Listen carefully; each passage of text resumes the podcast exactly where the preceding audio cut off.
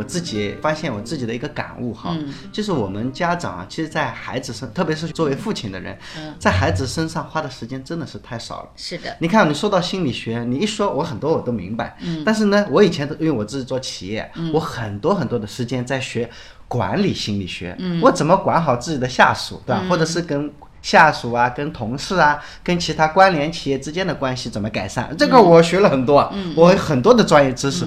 但是我跟孩子之间的沟通，我觉得我花的时间实在太少了。是的呀，所以叫齐家以后才能够治国，才能够平天下，对吗？我们连一个家都管不好的话，你想去管好你的团队，其实也是后院着火了。对对对，后院着火了，其实你这个团队也是真正意义上是管不好的，是这样。因为家庭它本身是一个社会的细胞，所以这个细胞就不健康了，它肯定会怎么影响到你这个团队。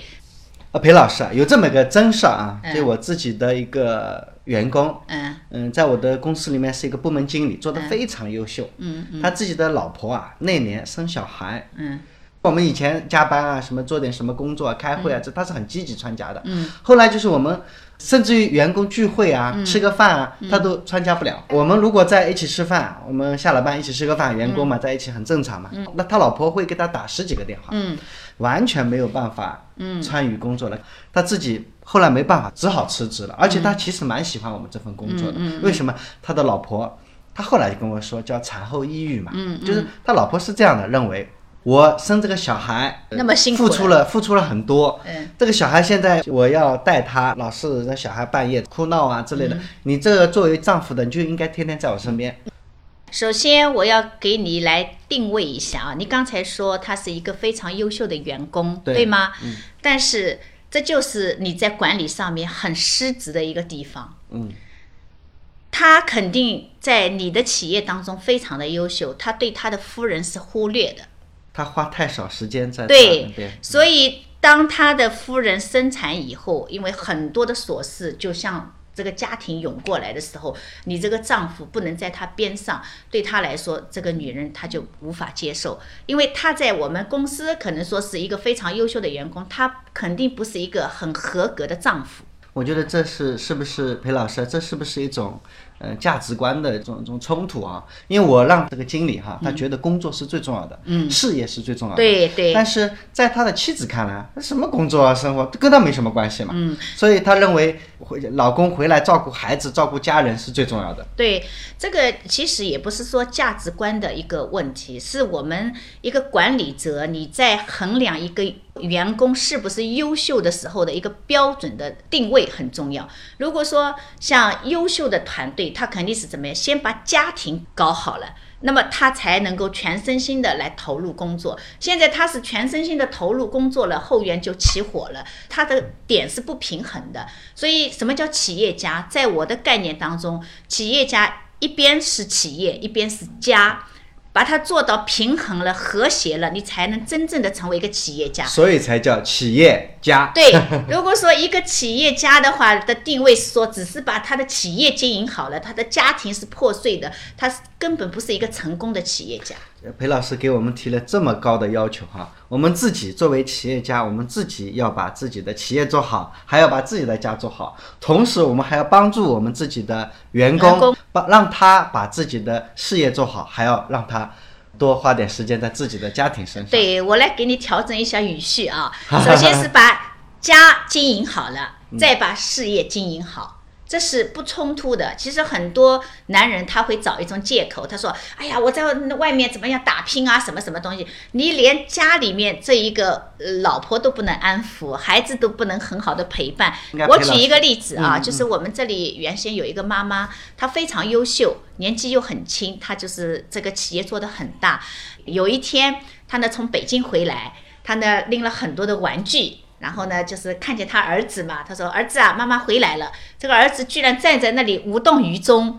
然后呢，旁边有一个小伙伴就走过来说：“你是他的谁呀？”他说：“呃，我是他的妈妈。”他的小伙伴就说了：“哦，他说今天只要我在这里，呃，你就是他的妈妈，他也不会跟你走。”这个时候，我的这个朋友啊，他就把那个就是这些玩具，嚓一下扔到地上了。自己觉得很尴尬呀。不是尴尬，他就觉得天塌下来了，他对他的儿子可以说在物质上面要什么给什么的，怎么会居然会一个小伙伴就会把他的心给带走？所以当天晚上他没吃饭就直接冲到我这里，然后就在我这里哭，哭了呢，把这个事情给我讲了一下，然后呢，我就问他，我说你现在你觉得你的儿子重要还是事业重要？他说我觉得事业也很重要呀，我没有这个事业，你说怎么办呢？是怎么？尤其是作为一个女企业家。对，嗯然后他就告诉我，那我说你星期六、星期天是在跟你和儿子一起度过的吗？他说有的时候会跟他一起度过，但是呢，很多时候会接到客户的电话。然后呢，就把儿这个儿子说在一：“边儿子啊，你自己一个人在这里玩，或者在家里怎么怎么玩？妈妈妈给你买什么东西啊？妈妈有事情了，去一个大客户啊，等等。”那我说好，就从你这一种现象当中，儿子读出的是什么？妈妈，你看钱比我重要，这是第一个。第二个，客户比我重要。所以当我跟他这么说，我说以后那你就星期六、星期天能不能关机或者不关机？当你的客户打电话过来的时候，你就告诉客户，对不起，今天星期六、星期天我要陪伴我的儿子。这个时候你可以去试试看，就是这个单丢了，那我觉得你也值得了。然后呢，他这个这个妈妈很听话，她就照着这样去做了。做了以后一个月以后呢，她就又跑来啊，就有点很开心的这种状态来告诉我说：“哎，裴老师啊，他说你这一招很灵的。”我说怎么灵？他说不但我的儿子对我现在越来越好了，他说呃有一天早上妈妈出去外面有点凉，他说妈妈你多穿点衣服，他居然哭了啊，这是一个。第二个呢，他说。他的客户不因为他星期六、星期天陪伴儿子而少了订单，反而怎么说？哦，他说你做的很好，我们也向你学习。以后星期六、星期天我们就不做生意了，就是陪伴孩子了。他说他这一些客户，他现在来跟我讲，他说这些倒过来影响了对一个倒过来影响了这些客户，从而让他的这一些商业合作伙伴的关系更加的紧密。所以我就觉得我们很多时候就是在患得患失，就觉得我重视了家庭，重视了孩子，会丢失了我的事业。其实真的不是这样。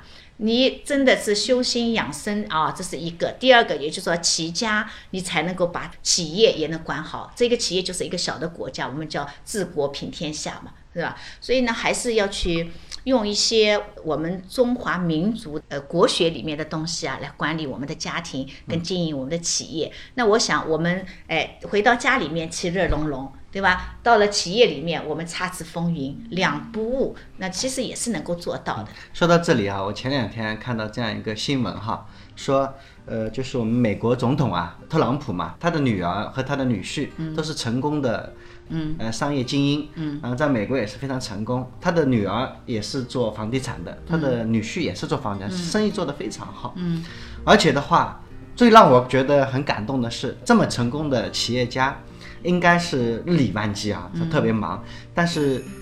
特朗普的女婿啊，嗯，他有一点非常重要，就是每天早上四十分钟时间，嗯，他一边锻炼身体，一边跟自己的孩子在一块儿，这是他雷打不动，从来不变。对对而且礼拜六、礼拜天一定是跟家人在一起的，就把商业用的那个手机直接关掉了。是的，而且像他这么呃成功的企业家，呃，把那个早上的四十分钟和礼拜六、礼拜天献给了自己的孩子、自己的家人，也没有影响他的生意嘛？对的，所以呢，中国的汉字一个“忙”字啊，嗯，一个竖心旁，一个王。其实你看，当你的心如果说移开的时候，就是变王了嘛，是不是这样？